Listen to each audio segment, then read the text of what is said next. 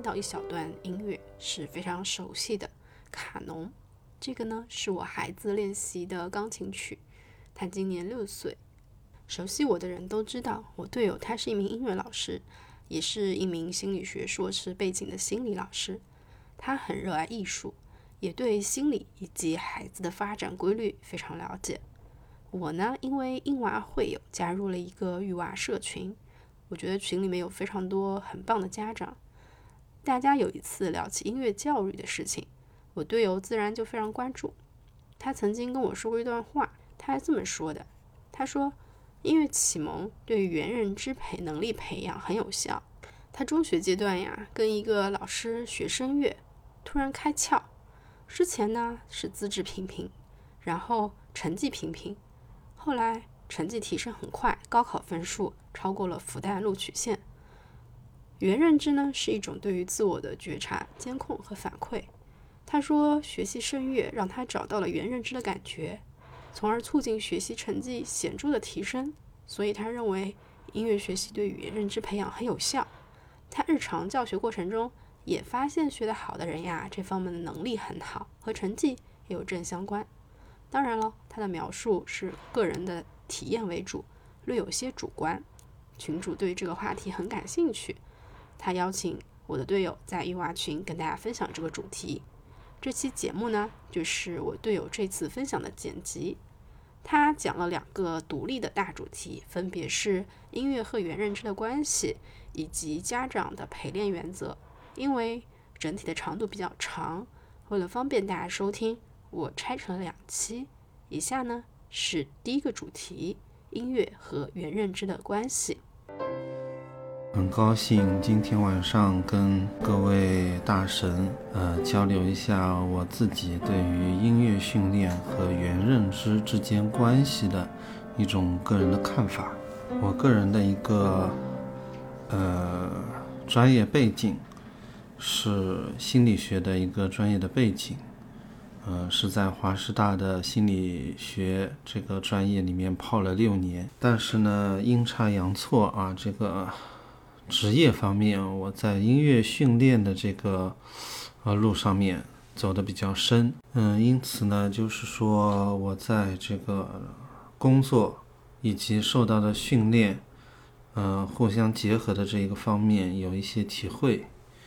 我确实是觉得音乐训练对于孩子来说是有比较大的帮助的。嗯，那么因为个人职业的关系，我本人是老师，所以呢，那个我们这一次分享可能形式上面，嗯，就是采取一个讲授法的这样一种比较传统的分享方式，我可能会大段大段的这个分享自己的一些看法。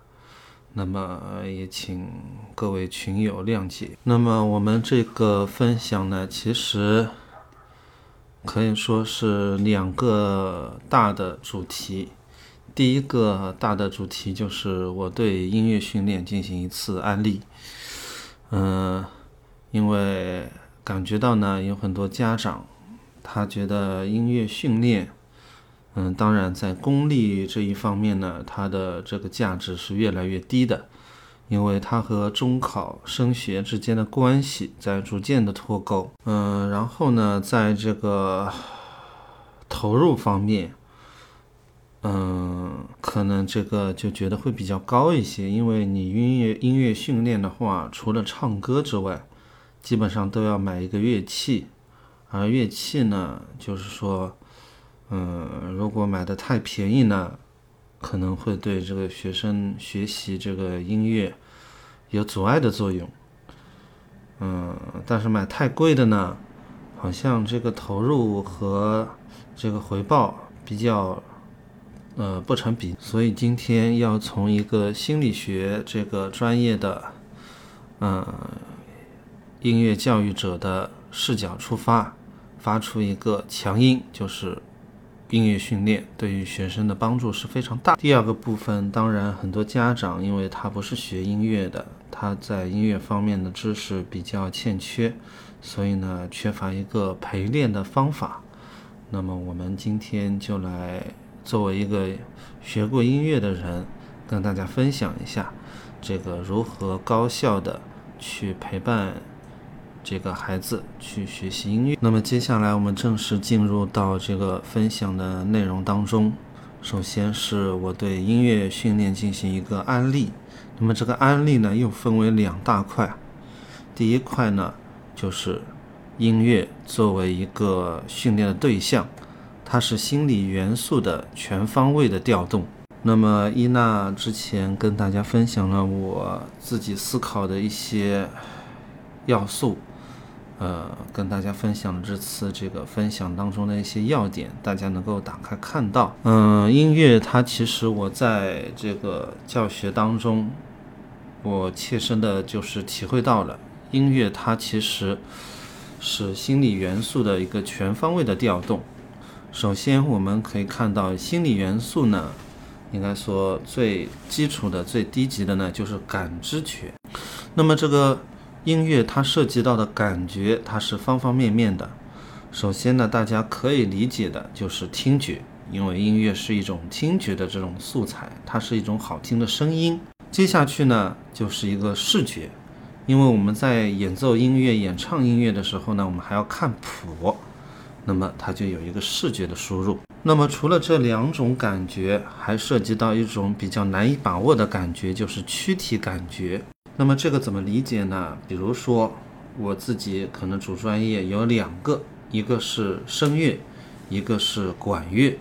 呃，我是呃在教学当中更多的是教授长笛这样一个乐器。那么这两个专业呢，它其实都涉及到呃躯体的感觉。比如说我这个唱歌、吹笛子都要使用到气息。那么这个气息呢，它。和我们日常生活当中的胸式呼呼吸法，它是有区别的。它必须使用腹式呼吸，那么你必须使用这个躯体的感觉去掌握这个腹式呼吸。那么是不是其他的乐器它就没有这个躯体感觉的呢？其实不是。呃，比如说钢琴，大家可能会比较更多的看到郎朗在弹奏这个钢琴。那么当然，除了朗朗之外呢，现在有很多活跃着的这个钢琴家，大家可以去看一下他们的肢体动作。这些肢体动作绝对不仅仅是为了表现一些情绪，呃，做不同的肢体动作会让钢琴发出不同的音色，有柔和的，有有力的，有连贯的，有这种颗粒性比较分开的那种音色。他们通过这些不同的击键的动作。可以控制钢琴发出不同的音色。那么，其实这个躯体感觉使用最强烈的就是小提琴、大提琴这一些，因为他们这个乐器发出的这个音高，它是直接跟你的动作是相关的。还有一个呢，就是我想群友当中应该是有人会吹口哨的。吹口哨的话，它这个音高啊是怎样控制的呢？其实。是舌头的在口腔当中的这个位置来控制的，但是我们知道这个嘴巴里面呀，它又没有给你呃天生有个刻度，把哆来咪发嗦拉西都刻在嘴巴里面，然后你舌头去舔这个刻度就行了。不是的，它是必须你自己通过训练，然后就有一个这个躯体的感觉和音高的这种连接，然后你才能够。就是吹的这个口哨的音乐比较准，那么其实小提琴、大提琴也是一个道理，它就是用手的这个位置这样一个躯体感觉和音准去连接起来。比如说一个音高拉出来，哎，小朋友听着觉得偏高了，那么这个小提琴的这个左手，嗯，它就得往外推一推；如果偏低了，就得往回拉一拉。这就是一个躯体感觉和听觉的一种连接。那么，当然，音乐我们知道它叫做时间的艺术。那么，这个时间的艺术不仅仅是说这个音乐开始到结束之间它有一个固定的时间，还有呢，就是音乐它有个非常重要的元素叫做节奏。我们知道这个时间之觉啊，最强的有两种人。第一种人呢是篮球的裁判。啊，这个篮球它是一个节奏感非常强的啊，就它有很多跟时间有关的规则，因此呢，这个篮球裁判他对读秒的这种能力要很强。当然，这个跟我们没啥关系。第二种人呢，就是指挥。那么，呃，有这个孩子已经在学音乐的这个家长可能会知道，这个我们音乐当中表达速度啊，它会前面标个数字。这个数字是什么意思呢？这个数字就是一分钟有几拍的意思。比如说一首乐曲，它的速度是八十，那么它实际上这个就是速度就是一分钟它有八十拍。那么对于音乐指挥来说呢，这个嗯就要能够非常准确的去把握。比如说一首乐曲，它标注了一分钟，它是一百三十二拍，那它手下去，呃误差呢？它如果超过十的话，其实这个音乐的感觉就会发生非常严重的改变。那么孩子在学习音乐的这个过程当中呢，会不会掌握这么，呃精确的这种时间知觉？呃，当然是可以。但是呢，即使是没有掌握到那那样的这种程度，应该说到后面至少能够掌握，就是他读秒，或者说这种，哎，就类似的这种能力，就是他。能够以同样的一种速度去演奏音乐，这实际上是对时间知觉的一个训练。那么接下去呢？其实音乐它是涉及到运动的。我们知道运动对于孩子的呃 发展它非常的关键。那么呃音乐它其实跟运动有关系，为什么呢？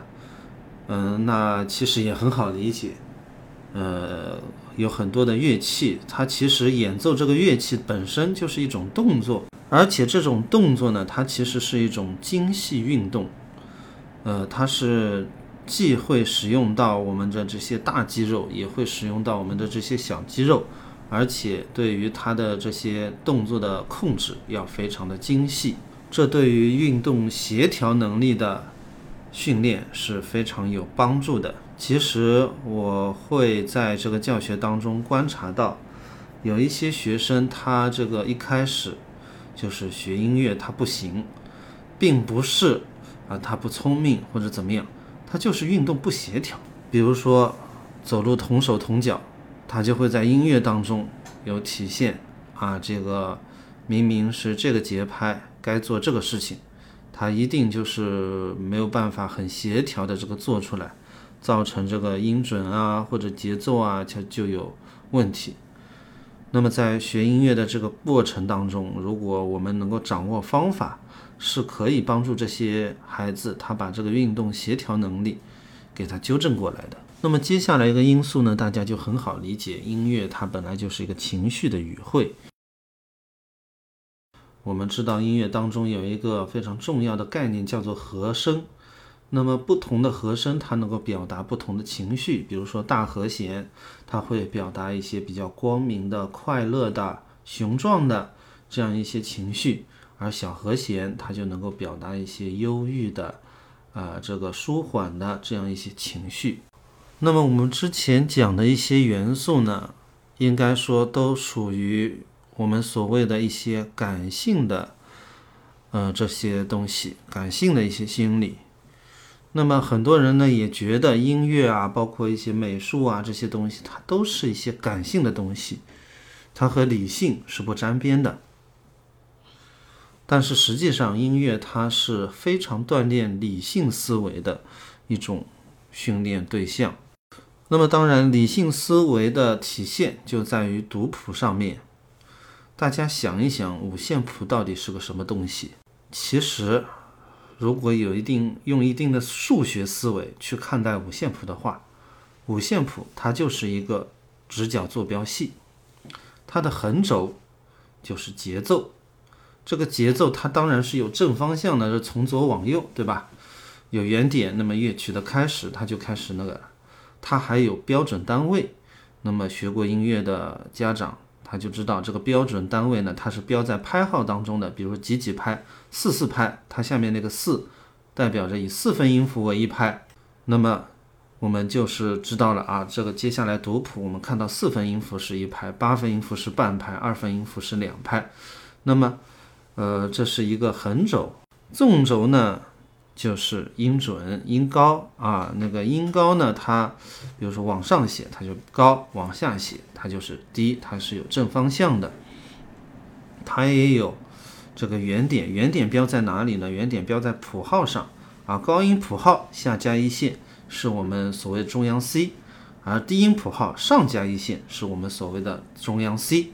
那么标准单位呢，当然就是我们这个五线谱上的线和间，这个走一个线或者走一个尖，它就是呃往上走一个音。那么音准和节奏都是有相应的乐理知识去支撑的。虽然说这个呃，应该说它不复杂，非常的简单。那个你掌握了，应该说是俗话说扳手指头的这点数学。你就可以去看懂这个五线谱，但是呢，五线谱应该说是非常难得的，就是说视觉、听觉和思维、动作结合在一起的一种就是对象，所以呢，它在理性和感性它结合上面，它其实是非常好的一种素材。最后呢，就是跟音乐学习其实是对工作记忆的一种锻炼。大家思考这个问题：我们这个一边看谱一边演奏或者演唱，它是如何实现的？呃，其实，如果你看到乐谱上的一个音符，然后大脑当中转换出这个音符到底是什么，该演奏多长，然后最后转化到躯体的动作上面，这肯定是要一定的时间的。但是呢，我们知道这个音乐是时间的艺术。等你认完这一套下来，你再怎么样都要零点一秒的时间啊！它这个是思维的一种时间。你零点零点一秒明白了这个应该怎么演奏，那这个时间已经过了。所以试奏到底是怎么回事？我个人的体验是，在这个演奏开始之前，我已经把第一个乐句，比如说头两个小节它怎么演奏，我已经想清楚了。当我开始演奏的时候，我手上演奏的是一二，但是我眼睛看的是三四，我在思考三四该怎么去演奏。然后，但我手上演奏的是一二，等一一二演奏完了，我开始演奏三四，这个时候我眼睛看到的是五六。那么，大家其实就能够发现啊，其实音乐演奏，尤其是试奏这样的一个工作，它就是工作记忆在。在那个在在运作，所以这个音乐的学习，尤其是读谱能力的增强，它就是这个工作记忆的带宽在拓宽。嗯，大家可能知道，我们家这个孩子呢，最近在学习钢琴和那个大提琴。嗯，他的年龄呢，就是四岁到五岁，呃，这样的一个年龄。呃，当然，这可能是跟他的一个成长、自然成长是有关系。但是我确实感觉到，嗯，我孩子在学习这个音乐的过程当中，工作记忆的能力是加，在他还没有学习音乐的时候，应该是四岁不到。然后呢，就是我想要通过一些策略去告诉他这个加法怎么做，比如说我会告诉他这个五加三。嗯，他就是从五开始往后数三下。那个时候呢，我发现他无法掌握这个策略，为什么呢？他其实工作记忆的能力没有。比如说往后往从五开始往后数一下，那是六。那么他的工作记忆呢，他就要记住六，然后再往后数，再是七。然后呢，他要记住七，然后再往上数一下，那是八。最后呢，运算完五加三等于八这样的一个算式，但是他不具备这个能力。他五往后数一个是六，然后呢，他就把这个整个任务都给忘了，所以呢，他没有办法做这个五加三等于八这件事情，因为他工作记忆没有这个能力。然后学了音乐一年之后呢，我突有一次，反正我也忘记了具体是要干什么，好像是让他算一个，比如说五加四等于九这么一个任务，他居然自己进化出一个策略。就是说，他把两个之间差四的数字开始穷举，他从一五二六呃，对二六三这个七四八五九，一直数到五啊，最后告诉我五加四等于九。那么这个过程，他对于工作记忆的要求是非常非常高的，比我给他的这个策略更高，而且没有人教他教会他这个策略。那么其实我就觉得是音乐呃训练，他可能强迫我家里这个孩子呢，他必须要把这个工作记忆的能力给他成长起来，呃，从而呢他的这个工作记忆的发展，我相信是被促进了的。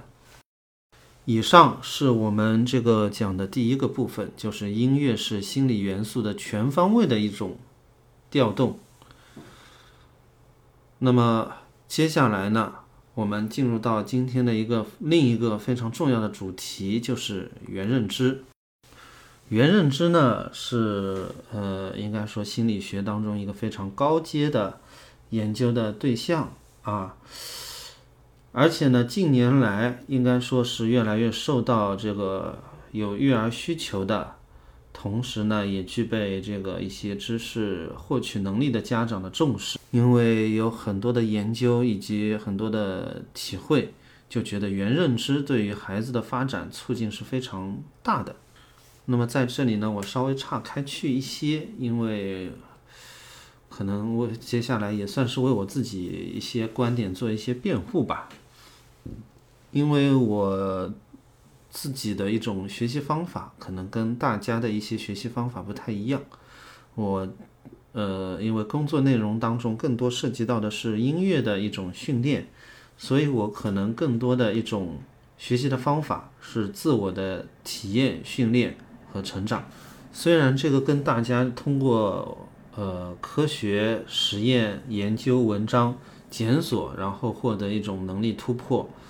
呃，有所区别，但是呢，好在我也是接受过比较规范的科学方法训练的这么一个有这么一个背景，所以我相信我自己的一些体验跟大家的一些知识是有一些结合点的。因此，我在解释原认知这样的一个概念的时候呢，可能它不是书上面的一些术语，这个跟我自己的一些体验会结合的更多一些。那么我在自己的体验当中呢，我将原认知解释为对自我状态的觉察、对未来的规划执行和自我监督。那么如果我没有搞错的话呢，原认知跟我们所谓一个具身认知，它是有莫大的联系的。呃，或者说呢，具身认知可能就是原认知的另外一种提。那么，当然对于自我状态的。这样的一种原认知，我们日常当中呢有三个问题，可能就是呃原认知的日常体现。这三个问题就是我是谁，我在哪儿，我要干什么。那么从这个角度呢，我就看探讨一下音乐学习和原认知，它有哪一些的结合点。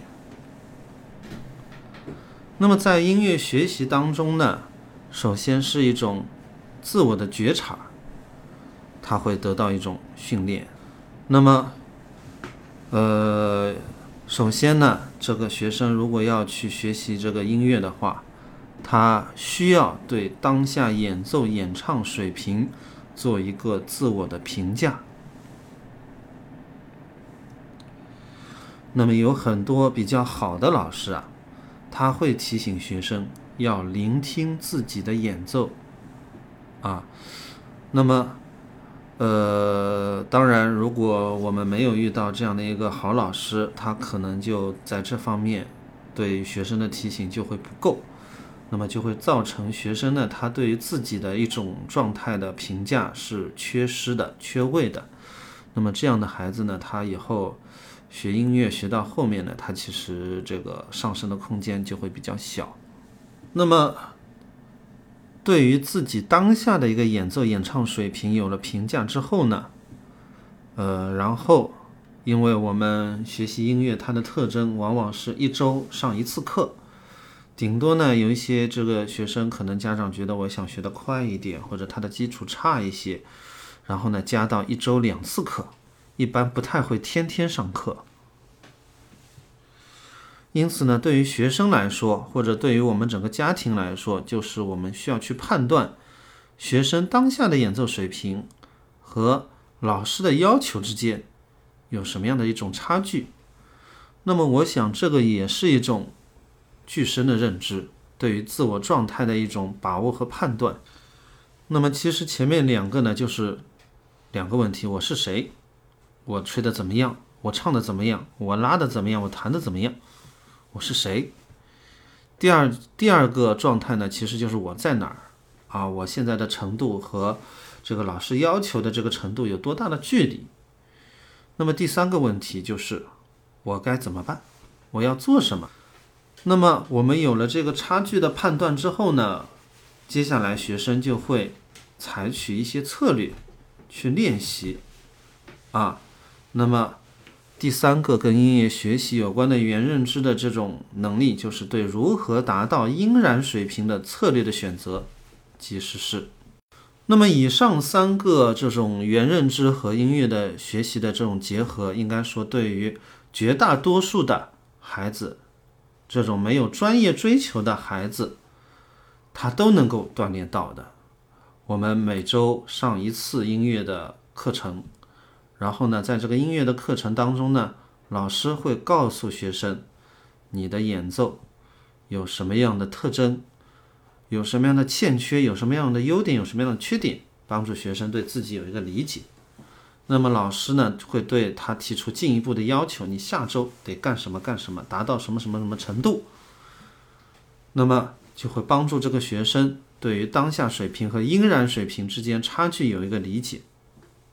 最后会引导学生，你应该怎么练啊？这个地方你要可能要断开来练，那个地方呢你得连起来。那么告诉学生你应该用什么样的策略去达到。当然，学生在执行的过程当中呢，又会有自己的一种选择和控制。那么接下来两个水准呢，我就打了一个星号。为什么呢？因为这个可能并不是每一个学生都能够在这个音乐学习当中去体会到的。但是呢，我也确实觉得这两个状态是存在的，而且是怎么说呢？就是对于呃学生可能成年以后的成长，他成为一个优秀的人，他是有帮助的。那么在音乐学习过程当中，他其实难免会有状态的波动。有的时候比较兴奋，有的时候呢就比较疲劳，啊，那个有的时候呢这种情绪，呃，他可能会比较愉快一些，有的时候呢情绪就会比较郁闷一些，这些状态都会对训练产生影响的。那么其实对于自己状态的一种呃体验，然后呢这个对状态对自己的学习过程有一个影响，他能够把握到，并且呢。会根据这种波动和影响，它在进行一种控制和调整。这个是一个非常非常优秀的音乐学习者，他一个必备的素质。嗯，这里讲一段轶事。嗯，有一个非常伟大的歌剧演员叫做卡拉斯啊，她是曾经被称为是歌剧的女神啊，一个非常著名的女高音演演唱家。但是呢，他就栽在这个，呃地这么一个呃原认知的这种状态上面。应该说，他前半生事业非常的成功。后来呢，有一天他这个有一场演出，一早上起来呢，他发现自己感冒了，感冒了呢，嗓子连说话都说不出。但是他他很倔强，他坚持要去演这个演出，所以呢，他经过了很长的时间的训练，他想要把自己的状态给他调整过来。那么晚上呢，这个意大利的总统都去看这场演出了，结果他演了半场，他觉得很不爽，这个怎么唱成这么一个鬼样子？他最后决定我不唱了。那么于是引起了这个舆论的哗然。他的后半生的这个事业呢，就一落千丈。因此呢，应该说这种 D 和 E 这两个状态是很难达到的，甚至有的一些专业的演员他都没有办法达到这样的一种，或者说没有办法时刻达到这样的一种原认知的水平。但是，我觉得这种是存在的，就是对于自己状态波动的一种控制。而且呢，我相信这样的一种，呃，具备这样的一种原认知水平的人是非常优秀。那么最后一种状态呢，就是对于自己能够达到的最终水平，他有一个认识。呃，比如说我自己，因为我自己他不是一个音乐专业的学习者，我可能不像音乐专业的人，他一天五个小时的训练量，我一天顶多顶多一个小时或者一个半小时的训练，可能这个就已经是我的极限了。因此，我对我自己最终能够达到的。我会有一种认知啊，我能够演奏什么样的乐曲，我能够对这个乐器或者演唱能够达到什么样的这种控制。应该说，作为一个对音乐比较热爱的人，在这方面情感是会比较矛盾的。当然，我期望看到有一些唱得好的、吹得好的，我也想像他们那样很厉害。但是呢，我知道我达不到。那么在这样的一种方面下面呢，我就要学会和自己去进行一个和解啊，我这个是达不到。那么其实这样的一种原认知的一种水平，它就涉及到了一种人格的成长。其实对于大多数学生来说，他也会有这样的一种过程。嗯，很多这种我看到过很多人啊，就是他以前学过音乐，但是呢，他或者妄自菲薄，他其实水平挺高的，演奏能力很强，但是呢，他就是觉得自己不行，所以呢，后面放弃了这个专业。我们也可以看到另外一种现象，网上有很多民间的那种演奏者或者演唱者，他觉得自己很行，然后拼命的在网上发视频、发音频，但人家听了啊，就是啊，就原来是这样的。那么其实这两种状态，当然都不是特别理想的。那么，我想这个。如果音乐训练达到一定的水准，它其实是会对自己的人格有一种提升的。我自己最终到底是一个什么水平？我是一个很突出的人，我是一个很优秀的人，还是我是一个很平庸的人？甚至可能我并不是一个很行的人。他会对自己有一个认知和接纳。那么在这种认知和接纳的基础上，其实有一些机缘巧合。比如说，他可能听看到听到一种说法，这种说法对他自己水平的突破会有很大的帮助。这个时候呢，他就能够突破自我，成为更优秀的，上去了一个 level。那么以上呢，就是我个人在这个学习音乐、教授音乐过程当中体会到的音乐学习当中的一些原认知的内涵。那么，综上所述。音乐学习对人的促进，它是全方位的。我们可以看到，它对很多很多的音乐元素，甚至于对我们所认为学生很重要的啊，这个工作记忆啊、啊运动协调能力啊，对于他们发展促进很大的这些元素，音乐训练也能够训练到。而且呢，这个这个今天我们主要的一个主题就是元认知。在英语学习的过程，其实就是我认为本质上面就是原认知的一种提升。因此呢，我个人的结论就是，德法的音乐学习对于原认知会有非常强的促进作用，而且会对人的全方位的成长是有促进的。那么，并且在一定的时刻，学生可以将这些能力迁移到其他的方面来促进他的。全面成长。